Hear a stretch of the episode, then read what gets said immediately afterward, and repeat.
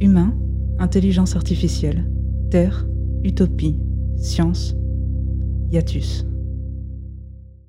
Vous souhaitons la bienvenue cet après-midi euh, sur le plateau de, de, Puzzle. Nous allons commencer euh, la table ronde dans le cadre de l'exposition euh, Hiatus. L'exposition Hiatus est un co-commissariat du Centre Jacques Brel et de Puzzle. C'est une exposition qui est visible actuellement dans les, dans les murs de Puzzle et qui traite de l'art et des nouvelles technologies. En effet, les artistes, depuis toujours, sont inspirés par la science et le progrès, mais aussi, ça va dans, un, dans l'autre sens également, ils peuvent être précurseurs, leurs recherches et euh, leur démarche artistique peuvent inspirer la science et le progrès. Donc euh, ce soir, nous allons accueillir des enseignants et des artistes. Euh, je suis d'ailleurs ce soir avec Jackie Elvgott, qui est adjoint à la culture de, de, la ville de Thionville. Bonjour Jackie. Bonjour Emmanuel. Par rapport à cette thématique de l'art et des nouvelles technologies, euh, nous allons nous concentrer sur euh, l'intelligence artificielle qui est diffusée dans notre quotidien aujourd'hui et euh, avec laquelle de nombreux artistes travaillent actuellement, qui fascine et qui effraie. Donc nous allons répondre à quelques questions avec nos invités de ce soir. Monsieur Elgott, est-ce que vous vouliez expliquer quelque chose avant l'arrivée de nos invités? Oui, ben, je vous remercie de me donner la parole. Bonjour à toutes et tous. Euh, je suis euh, présent sur ce plateau pour deux raisons. Enfin, la, la première qui est l'engagement et qui est représentée par l'engagement de la ville de Thionville euh, auprès de, de, bien sûr, du secteur culturel, dont je dois dire qu'il est en grande souffrance actuellement. Et je, bien sûr, je m'associe à l'ensemble des personnes du secteur, de ce secteur, des acteurs culturels, pour leur dire à combien nous comprenons leur douleur, combien nous partageons leur souffrance, au-delà de, de la l'absence de travail, c'est l'absence de culture qui nous pèse tous, et nous en avons tous besoin. Donc, euh, nous sommes là, nous les soutenons par tous les moyens possibles, et, et nous sommes impatients de voir le bout du tunnel et, et, de les voir tous, bien entendu, euh, reprendre leurs actions et offrir ces actions, bien entendu, à l'ensemble des gens et en particulier aux Thionvillois. Ça, c'est le premier point. Le deuxième point, c'est le sujet même de, de cette euh, exposition que nous réalisons. Vous n'êtes pas sans savoir que la plupart des structures sont fermées, que cette exposition est en partie virtuelle, c'est-à-dire qu'on va vous permettre de la découvrir, de mieux la comprendre au travers du, du, discours à la fois des chercheurs qui nous accompagnent, des enseignants et des artistes. Et puis, bien entendu, c'est l'homme passionné de culture qui est prêt à poser un certain nombre de questions et, et, et pour lequel l'intelligence artificielle reste aussi un questionnement important dans sa démarche parallèle avec ou sans ou contre l'art. Merci. Donc, euh, nous allons accueillir maintenant sur le plateau Olivier Ageron, qui est enseignant euh, à l'école d'art de Nancy, et Bart Lamirois, qui est euh, professeur euh, d'informatique à l'université de Reims. Bonsoir. Bonsoir. Pouvez-vous vous présenter et expliquer un peu votre votre travail Bonsoir, alors moi je suis enseignant à l'école d'art de Nancy. Je suis enseignant plutôt spécialisé dans euh, une approche numérique et puis aussi des problématiques liées autour du jeu vidéo. Et c'est vrai que sur Nancy, euh, on a une petite euh, particularité, c'est-à-dire que l'école d'art est installée sur un campus depuis 5-6 ans, un campus qui vient de sortir de terre, qui est tout neuf, qui est vraiment superbe. Et notre école est associée à deux autres écoles, à l'école des mines de Nancy, qui est une école d'ingénieurs civils, et euh, l'ICN Business School, qui est une école de, commerce et de management. Et depuis une vingtaine d'années, euh, on a un certain nombre d'actions euh, en commun avec euh, ces trois écoles. Et moi, ce qui m'intéresse plus pour ma partie et, et euh, mes problématiques de recherche, c'est véritablement le lien entre l'art et la science et d'essayer de mettre en place certain nombre d'ateliers en commun pour pouvoir réfléchir sur ces, euh, sur ces deux pratiques. Voilà, pour un petit peu présenter ce que je fais.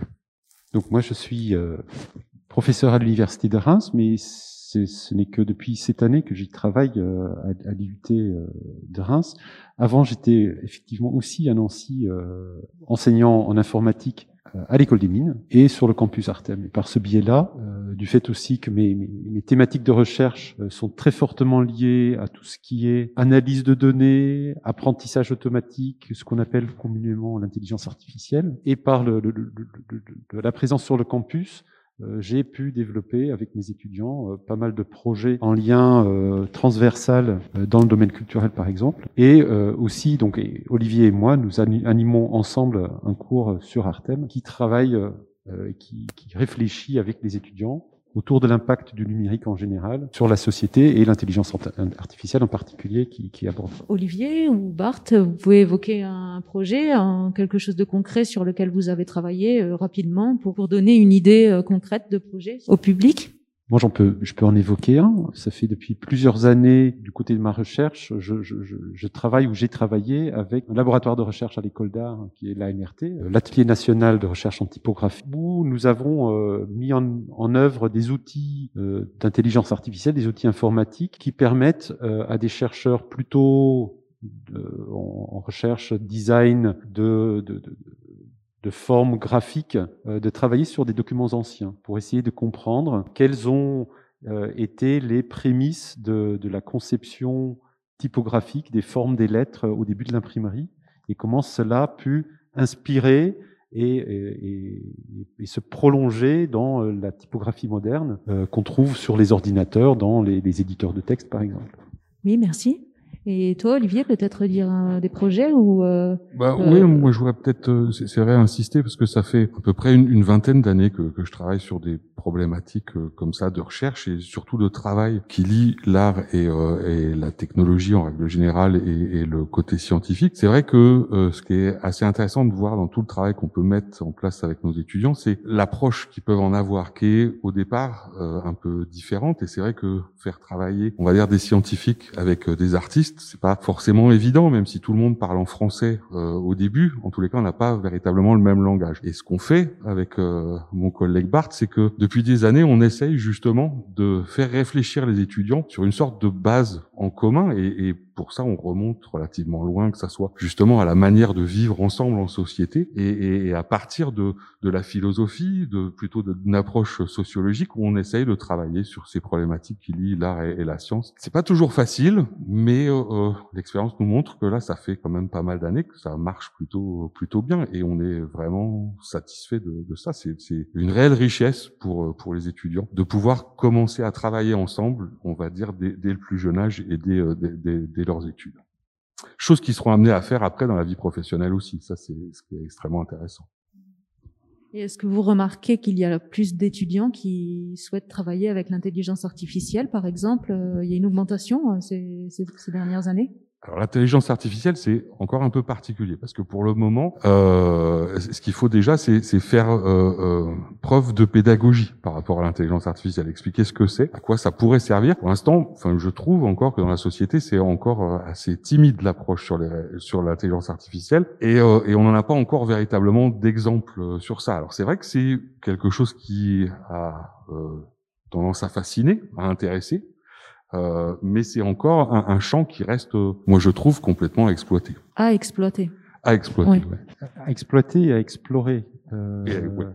Il euh, y, y, a encore beaucoup de fantasmes et de et d'incompréhension par rapport à ces technologies-là, euh, et même même les scientifiques qui s'y intéressent de façon très euh, très approfondie on en découvre encore euh, des, des, à la fois des limitations des possibilités. Euh, et, ce qui est très intéressant, c'est que euh, ce qu'évoquait Olivier, c'est le fait que différents utilisateurs ou différentes populations peuvent avoir des langages très différents et, et du coup aborder cette, ces technologies de façon très très différente. Un des projets sur lequel euh, je travaille actuellement avec, euh, avec, avec plein de gens et notamment avec un certain nombre d'étudiants, c'est autour de comment l'intelligence artificielle peut, en quelque sorte, je fais très attention à utiliser les mots, il faut mettre des guillemets un peu partout, s'approprier une œuvre et quelque part la, la, transformer, la pervertir, pour ensuite la renourrir de nouveau euh, la, la, la, créativité humaine de l'artiste qui va ensuite euh, recevoir cette, cette, modification faite par une intelligence artificielle pour ensuite à nouveau être dans un processus créatif différent. Et donc il y a, y a, une anecdote euh, que je peux évoquer qui, qui, qui est très illustratrice, où on avait à un moment donné une réunion de travail, on évoquait le fait que des artistes peuvent exploiter euh, finalement des, des, comportements étranges ou non prévus des algorithmes pour créer quelque chose de nouveau. Et on avait dit euh, à un moment donné, bah voilà, euh, ce logiciel-là avait un bug, puis le bug a été exploré, exploité par l'artiste pour créer quelque chose de nouveau. Et, l'étudiant, une étudiante en, l'occurrence qui était, qui était dans cette réunion-là, qui était informaticien, tout d'un coup se, trouvait choqué. C'est pas possible. On peut pas, en tant que scientifique, admettre qu'il y ait des bugs dans des logiciels qu'on va exploiter. Et donc, on, fait confronter comme ça des, des mondes qui sont d'un côté très cartésien, très mathématique et scientifique, avec euh, le, le, côté très créatif, innovatif et, et parfois décalé euh, de la création. Et, et, là, on, fait, on a un jeu de ping-pong qui, qui s'engage, euh, qui parfois peut même être un dialogue de sourds, mais qui, qui peut enrichir les, les, les, deux, les deux communautés. Oui, c'est intéressant. Donc du coup, on va pouvoir euh, rebondir là-dessus en accueillant, je pense, deux artistes qui travaille avec des ingénieurs et euh, les nouvelles technologies et l'intelligence artificielle. Donc Philippe Villas-Boas et Barthélémy Antoine Leuf qui vont euh, nous rejoindre sur le plateau, qui ont euh, chacun une œuvre exposée en ce moment dans l'exposition Yatus à Puzzle. Bienvenue. Je vous laisse vous présenter comme l'ont fait nos précédents invités et puis après on fera tous ensemble une discussion autour de l'art et de l'intelligence artificielle. Je m'appelle euh, Philippe Villas-Boas. J'ai une pratique artistique qui, qui s'intéresse au, au, numérique en général comme objet, euh, mais de plus en plus euh, comme sujet. Et, euh, et l'intelligence artificielle en est un, puisque pour moi, elle est l'incarnation, disons, de cette automatisation de nos fonctions cognitives croissantes dans la société. Et comme ça a été un peu dit juste avant, c'est vrai que c'est quelque chose qui est encore en, en, grande exploration, qui est source à la fois de, de, de joie potentielle, mais aussi d'inquiétude. Et voilà, ce, cette dualité, cette cristallisation de deux émotions totalement opposées moi, m'intéresse particulièrement. Euh, J'essaie de l'exploiter dans, dans, mon travail, euh, en tout cas en ce qui concerne l'intelligence artificielle. Et euh, donc moi je m'appelle euh, Barthélemy Antoine Louf, je suis plasticien. J'ai été aussi réalisateur de documentaires autour des questions environnementales et, et animalières. Et mon travail de plasticien explore un petit peu près les mêmes, un peu près les mêmes, les mêmes questionnements autour de, de l'environnement. On va dire ça de manière très, très large, avec un point de vue plus resserré aujourd'hui sur la question de la disparition de la cryosphère, donc les glaces euh, qui nous, qui nous environnent, euh, qui sont un fabuleux euh, thermostat en fait, euh, et donc en fait qui, qui, est tout simplement en train de, de, de, complètement disparaître. Et une question sous-jacente qui est vraiment liée au, à la question de la technologie et de l'utilisation de la technologie dans la réparation du climat. Est-ce qu'il faut utiliser des technologies pour réparer le climat? Est-ce qu'on peut réparer le climat? En utilisant des technologies. Qu'est-ce que ça pose comme question? Et notamment là, euh, dans, dans Puzzle, euh, l'œuvre qui s'appelle Ce qui disparaît se transforme immédiatement en éternité, pose la question de la réparation du climat en utilisant euh, des algorithmes génétiques, un algorithme génétique pour essayer de trouver l'iceberg qui mettra un certain temps à fondre. Alors évidemment, c'est ironique et, et c'est un prototype d'iceberg. On prétend pas forcément réparer le climat avec ça, mais en tout cas poser une question éthique derrière. Oui, alors est-ce que l'un de vous a une petite euh, anecdote à nous raconter par rapport à son travail artistique et peut-être une incompréhension avec un ingénieur, avec des personnes, des scientifiques ou un intérêt particulier, peut-être euh, euh, Philippe? Oui, une anecdote qui me vient en tête. C'était lors, lors d'une résidence en Ardèche, dans une dans une ville, une petite localité qui s'appelle Mars, possède un, un magnifique club d'astronomie. Donc j'en avais profité pour faire un coucou à Elon à ce moment-là, en étant arrivé le premier. Et donc j'étais là-bas pour une résidence euh, artistique au sein d'un observatoire astronomique pour réaliser des tests sur une installation qui s'appelle euh, l'astrophone, où en fait j'ai remplacé les cartons perforés des, des orgues de barbarie par des photographies de la Voie lactée. Donc j'ai une partie mécanique pure et une partie algorithmique avec une, une intelligence euh, artificielle qui sonifie les ondes, la lumière des, des, des, étoiles. Donc j'ai, ça fait à peu près deux ans que je tourne avec et, à l'époque je voulais faire une résidence et rencontrer des astronomes pour essayer de voir si finalement on pouvait pas travailler ensemble à, à adapter le dispositif pour faire en sorte que la musique ne soit plus de l'astrophotographie euh, préenregistrée, mais euh, potentiellement lue en live, et donc de, de jouer l'installation euh, vraiment en temps réel depuis le moment, le lieu sur Terre où on se trouve, avec le, la partie de la Voie lactée qu'on peut rendre qu'on peut observer d'où on se. Et en fait, à ce moment-là, euh, l'équipe d'astronomes était absolument pas équipée pour passer à, ce, euh, à, cette phase de test-là. Euh, moi non plus, en termes de, programmation, finalement, j'avais pas les, moyens de le faire. Et on a on a mis de côté le projet, on a mis de côté, disons, l'aspect purement informatique et, et, et, la collaboration qui était censée naître pendant cette pendant cette résidence. Et, on a fait quelque chose de très simple. Ils m'ont décrit point par point leur métier. ils m'ont appris à manipuler leur télescope de 600 mm. Euh, j'ai été formé en fait comme comme ils forment tous les tous les membres du, euh, du club d'astronomie. C'est vraiment une, une, un télescope magnifique, très grand, automatisable, enfin automatisé. Euh, ils faisaient de la spectrogrammétrie euh, à l'époque, donc euh, ils analysaient pendant 6-8 heures l'image d'un objet céleste et avec cette analyse, ils en tiraient des conclusions sur la composition et l'activité. Et donc, au final, ce qu'on a fait là, j'ai trouvé ça assez édifiant parce que leur métier, j'ai compris que c'était de passer du temps à éliminer les biais. Ils, ils, refroidissent au maximum leurs capteurs pour avoir un minimum de bruit. Une fois qu'ils ont les données, ils doivent encore en fait retravailler. Euh, J'accélère un petit peu, mais leur travail n'est que élimination de biais. Et du coup, ça m'a fait tilt. Je me suis dit, mais c'est fou parce que les data scientists aujourd'hui qui travaillent en intelligence artificielle travaillent justement à, à la construction et à l'architecture des modèles, mais travaillent moins ou commencent à peine à travailler sur justement l'élimination des biais. Et je me suis dit, il faudrait que tous les data scientists aillent faire un, petit stage d'astronomie, parce que du coup, ça, ça, donnera des idées en fait de potentiellement de process ou en tout cas de peut-être aussi un peu d'humilité peut-être par rapport à ce qu'on peut produire avec un, un instrument technique. Et voilà. C'était ça mon anecdote. Pardon, j'étais un peu long. D'accord, non, mais il n'y a pas de problème. Merci. Et euh, vous, Barthélémy, vous avez peut-être quelque chose à nous à nous raconter bah, c'est sur un projet sur lequel je travaille actuellement, donc ça va être c'est presque une anecdote qui est euh, qui est en cours. Ma prochaine installation pose un certain nombre de questions autour de l'exploitation euh, de l'Antarctique et de la réparation euh, d'un, Antarctique fictionnel. Et je suis allé voir des, des, des chercheurs donc qui travaillent donc plutôt dans le génie frigorifique, donc pas, pas, pas exactement le, le, pas exactement l'intelligence artificielle, mais en discutant avec eux de, de, mon projet d'installation, je me suis rendu compte que on était à peu près sur les mêmes terrains d'imaginaire et les mêmes terrains d'exploitation euh, de cet imaginaire-là. Et euh, on est arrivé à une conclusion assez simple qui était plutôt que d'essayer de réparer finalement euh, le sol d'un Antarctique en train de en train de fondre en posant des tubes frigorifiques comme ça se fait en Alaska, on pouvait peut-être envisager d'introduire à l'intérieur de la glace un procédé, un procédé chimique pour essayer de d'améliorer finalement la résistance de cet iceberg-là. Et ce qui est assez amusant, c'est que c'est presque un fantasme finalement de gamin de mon côté de dire tiens on va peut-être on va faire le petit chimiste finalement la géo-ingénierie à très d'échelle. Et j'ai été confronté du coup à cette image du, laboratoire qui est pour moi quelque chose de très sérieux, qui s'est dit bah, on va essayer peut-être de trouver euh, un, quelque chose qu'on va un additif finalement euh, à cette fameuse glace et qui allait me servir moi dans ma fiction et qui était euh, par extension ou par rebond quelque chose qui va leur servir à eux puisque jusqu'à présent on sait on, ne maîtrise la chaîne du froid que en maîtrisant les conditions qui créent du froid, qui permettent d'obtenir du froid. Et là c'était de maîtriser tel quel le procédé euh, frigorifique euh, de la glace même en ajoutant une matière à l'intérieur pour l'empêcher de fondre. Et il y avait quelque chose d'assez amusant dans cette euh, dans cette rencontre-là, puisque à la fois la recherche que moi je menais sur ces questions autour de la réparation du climat, qui était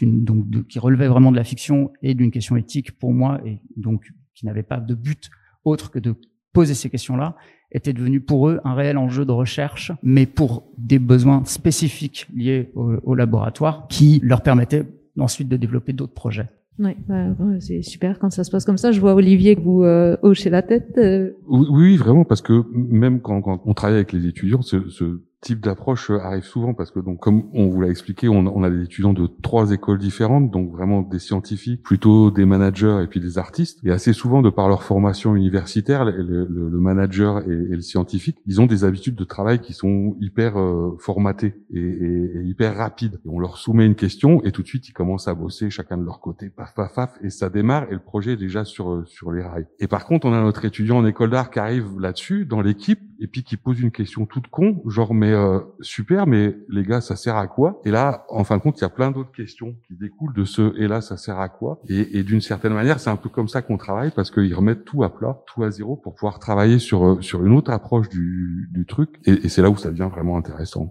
Je, trouve que on voit apparaître une génération de plasticiens, d'artistes qui sont euh, extrêmement proches du milieu scientifique. C'est quelque chose de neuf qui n'existait pas avant et qui arrive en quantité plus importante. Mais si on allait un petit peu plus loin, comment vous expliquer finalement cet attrait, en particulier puisque le sujet est au niveau de l'intelligence artificielle de la plupart des artistes. Ça ne concerne pas uniquement que les plasticiens. Il y a de la musique qui sort actuellement, il y a des images qui sortent bien entendu aussi. Donc on, on, on voit finalement un grand nombre d'artistes euh, travailler avec de l'intelligence artificielle, obtenir des résultats même on n'en est plus à l'expérimentation, quoique c'est une expérimentation permanente, mais obtenir des résultats. Et qu'est-ce qui fait que, eh bien, euh, le milieu artistique, les artistes, le milieu culturel s'intéressent de plus en plus aux moyens proposés. Alors, grande question qu'on verra après, ce sera peut-être la deuxième partie.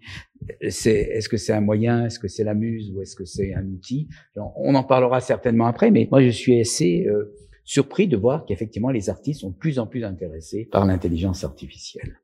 Si je peux me permettre, loin de moi la prétention de, de m'y connaître en, en, art et en histoire de l'art. Il y a des gens ici qui sont bien plus calés que moi. Euh, je pense que c'est tout à fait naturel. Je pense que l'artiste, de façon générale, s'est toujours positionné dans son temps avec les outils qu'il avait à sa disposition. Et quand euh, les, les, peintres de la Renaissance découvrent des assemblages de pigments euh, qui leur permettent de faire des choses, ou quand on peint sur les grottes de Lascaux avec de l'ocre, euh, c'est finalement la technologie de l'époque qui se transforme en outil. Et, ce qui était dit tout à l'heure, c'est un questionnement, c'est-à-dire l'intelligence artificielle de nos jours crée cette ambivalence très forte entre une crainte d'une dérive et un dépassement de notre humanité par, par une puissance plus forte, qui, qui pourrait être cette, cette hyper-intelligence, mais tout en étant aussi euh, possible vivier énorme de nouveaux développements extraordinaires et très très, positifs pour l'humanité. Et je pense que la position de l'artiste est de justement de questionner ça, de, de le manipuler, de le, de le travailler voilà, le, temps qu'il veut et l'outil qui, qui, est là. Enfin, ça, c'est mon opinion. Non, mais c'est intéressant. Je, je compléterai,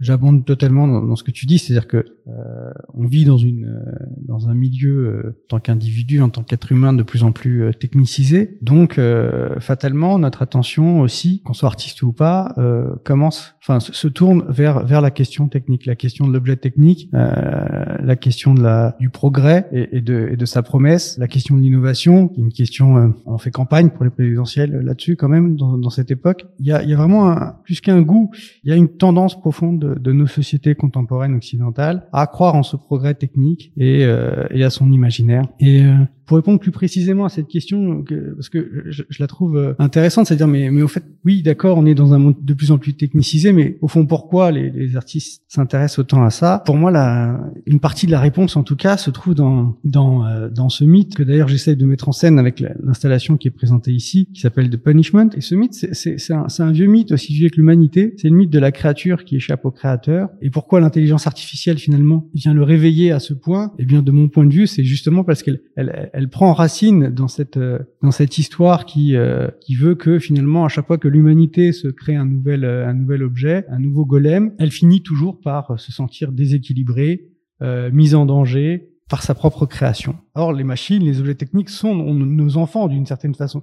On pourrait même les qualifier de typiquement humains et non pas de, de machines, puisqu'ils c'est nous qui, qui, les avons produits, qui me permet d'une certaine façon d'écarter le, cette bataille qu'on nous resserre tout le temps autour de l'opposition homme-machine. Faux problème, faux problème. J'ai vraiment l'impression que euh, ce qui, ce qui est au cœur du, du débat dans l'intelligence artificielle, c'est vraiment à la fois ce qu'on ce qu'on arrive à, à, faire et ce qu'on arrive à ne pas faire. Et je trouve aussi intéressant peut-être d'aborder ce qu'on ne fait pas avec l'intelligence artificielle, parce qu'au final, c'est ce qui définit peut-être un peu mieux ce que nous humains faisons, et euh, ce qui me permet aussi de d'évoquer aussi les, les, promesses longuement euh, longuement tenues par euh, beaucoup d'acteurs économiques autour de l'intelligence artificielle, qui euh, qui nous vendent ce rêve d'automatisation en fait, mais qui qui n'est pas là. alors certes, il y a des avancées assez spectaculaires dans l'apprentissage supervisé en particulier, mais je dis que le rêve n'est pas là parce que quand on parle d'intelligence artificielle aujourd'hui, quand une entreprise nous vend de l'intelligence artificielle, la plupart du temps, quand on creuse, il n'y a pas d'intelligence artificielle il y a beaucoup d'hommes. Il y a en général euh, beaucoup d'hommes mal payés et beaucoup d'hommes mal payés euh, pas dans le même pays. Donc on, assiste là finalement à une à une transformation euh, totale de notre euh, de notre dispositif économique qui fait que on, nous vend un rêve de d'automatisation de, de, totale alors qu'en réalité ce qui se passe derrière le rideau c'est c'est vraiment pas joli joli. Donc je crois que c'est aussi intéressant parfois de décaler le sujet, de se dire ah mais en intelligence artificielle, euh, oui on explore, mais et c'est ce que j'essaye à, ma petite échelle de faire aussi, c'est-à-dire la technique est tellement nous est tellement vendue comme finalement euh, la solution à, à, tous nos problèmes que j'ai l'impression que souvent en fait il nous faudrait moins de technique, beaucoup moins de technique et peut-être revenir même aux technologies euh, qu'on a laissées de côté au 18e. Et je trouve ça assez drôle d'ailleurs qu'aujourd'hui, on cherche à revenir au mix énergétique qu'on avait dans le 18e siècle, c'est-à-dire à, plus d'eau, plus de vent, etc. Alors qu'aujourd'hui, il est totalement euh, déséquilibré. Mais je, je m'arrête là parce que je, je digresse. Quelqu'un veut rebondir sur euh, ce que vient de dire Philippe? Euh, on, on, on, en revient à, à, votre, à votre anecdote, à votre événement. Finalement, cette singularité qui est apparue, alors, euh, est-ce qu'elle est maîtrisable? Vous, vous, vous, faisiez marque de, de, de confiance en l'intelligence artificielle, disons que c'est pas le, c'est vrai qu'on l'explore, on est, on, est, on est encore au début. Je veux dire que l'apparition de ces singularités peuvent être représenter un certain danger tout de même. C'est effectivement la question qui est souvent posée. Est-ce que c'est euh, l'un va prendre le pas sur l'autre? Alors je, je, voudrais bien avoir votre avis sur votre sentiment à la fois de scientifique et d'artiste sur le risque que peut représenter finalement l'apparition de ces, de, de ces singularités. De, de, ces singularités, comment? Qui, qui pourraient qui pourrait provoquer un, un danger pour l'homme vis-à-vis des machines, c'est ça? Oui ou non Ces singularités sont des phénomènes différents qui apparaissent, qui peuvent être positifs, mais ils pourraient aussi devenir effectivement un réel danger pour l'être humain. L'intelligence artificielle, en fin de compte, on en fait ce qu'on en veut, parce que c'est à l'homme de programmer l'intelligence artificielle. Donc d'une certaine manière, il n'y a pas pas forcément de danger. Ça dépend comment les programmer. Après, moi, ce que je trouve plutôt sain, c'est que justement les artistes s'emparent de ces questions-là et qu'elles soient pas forcément laissées comme ça peut l'être, euh, on va dire, à un certain nombre de grandes sociétés multinationales, euh, genre des GAFAM, qui sont en train de travailler sur sur l'intelligence artificielle en ce moment. Et, et c'est les choses qu'on nous promet, qu'on nous prédit et qu'on nous vend. Mais justement, le fait que d'autres euh, euh, personnes comme les artistes s'intéressent à ces questionnements-là, euh, je trouve qu'il y a quelque chose, une sorte de réaction assez saine de l'humain par rapport à ce que peut être l'intelligence artificielle. Mais pour le coup, on n'est pas non plus dans, dans, dans des dystopies ou justement de qui viennent de la science-fiction.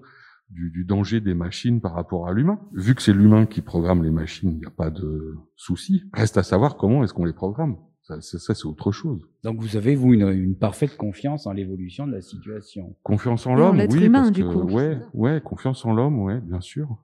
Mais il y a toujours cette crainte. Juste, euh, je voulais dire, c'est vrai que quand il y a une nouvelle technologie, on a l'impression qu'elle va faire disparaître en fait euh, quelque chose, mais ça n'arrive jamais. Finalement, euh, ça n'arrive jamais. La peinture, elle est encore là aujourd'hui et elle dialogue. Donc en fait, plus on avance, dans les découvertes, plus on avance dans le progrès, plus le choix est large en fait. Et c'est passionnant pour les artistes de, naviguer en fait parmi tous ces choix-là.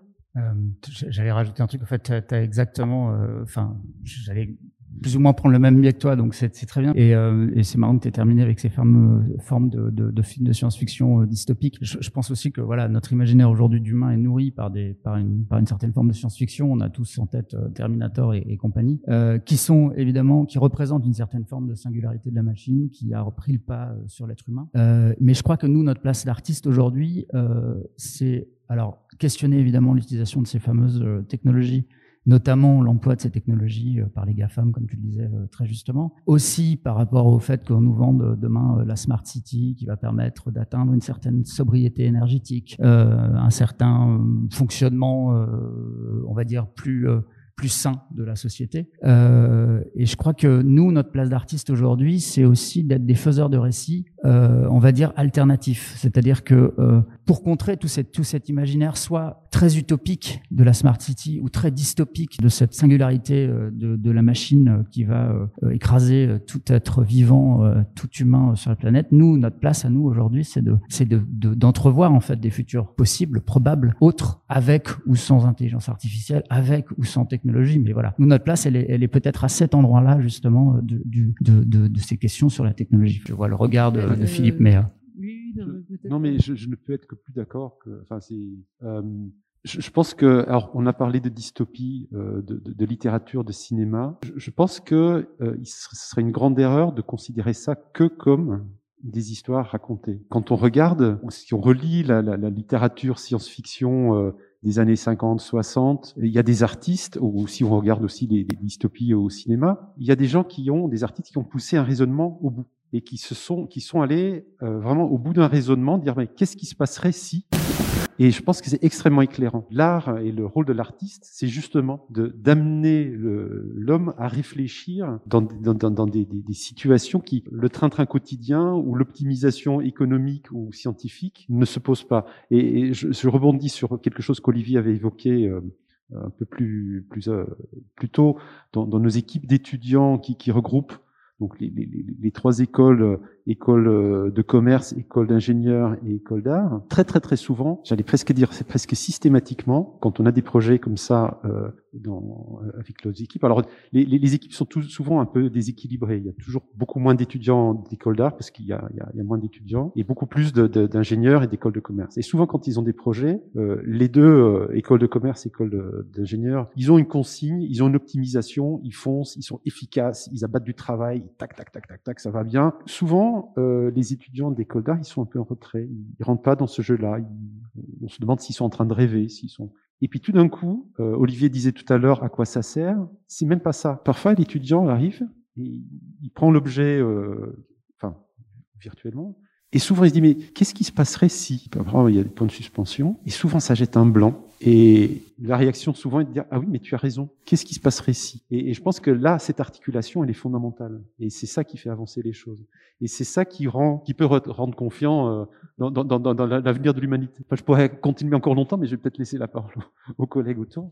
La critique, elle, elle est essentielle. Moi, je, je pense que c'est important d'ajouter les virgules, de raturer les, les mots ou de, de, trouver les mots justes quand un texte ne plaît pas ou, ou quand une utilisation d'une certaine technologie euh, peut, peut, nous sembler euh, abusive, excessive. De l'autre côté, pied gauche, pied droit, j'aime bien dire, c'est intéressant. Et, nous, artistes, avec les scientifiques ou, sans, mais euh, il y a, euh, on a la possibilité finalement, on a une place assez euh, sympathique, je trouve, qui est une, une place de, de, de, chercheur, qui est une place de pleine de potentialités. Et ces potentialités, du coup, c'est vrai qu'on, par rapport à l'intelligence artificielle, mais on, on, a envie, on a envie de la détourner, quoi. On a envie de, de, de chercher d'autres, d'autres buts que le que le but marchand. Il y a, il y a pas plus tard que, je crois que c'était il y a deux ans, je voyais une université à Bologne qui fanfaronnait sur Twitter en disant c'est génial, on a développé un, un, un algorithme de pricing. Donc le pricing, c'est donner un prix à un service ou un produit sur Internet, mais ce prix et ce service, en fait, on, on paye jamais le même prix puisque selon les données que les data brokers possèdent sur nous, mais ce prix va, va varier.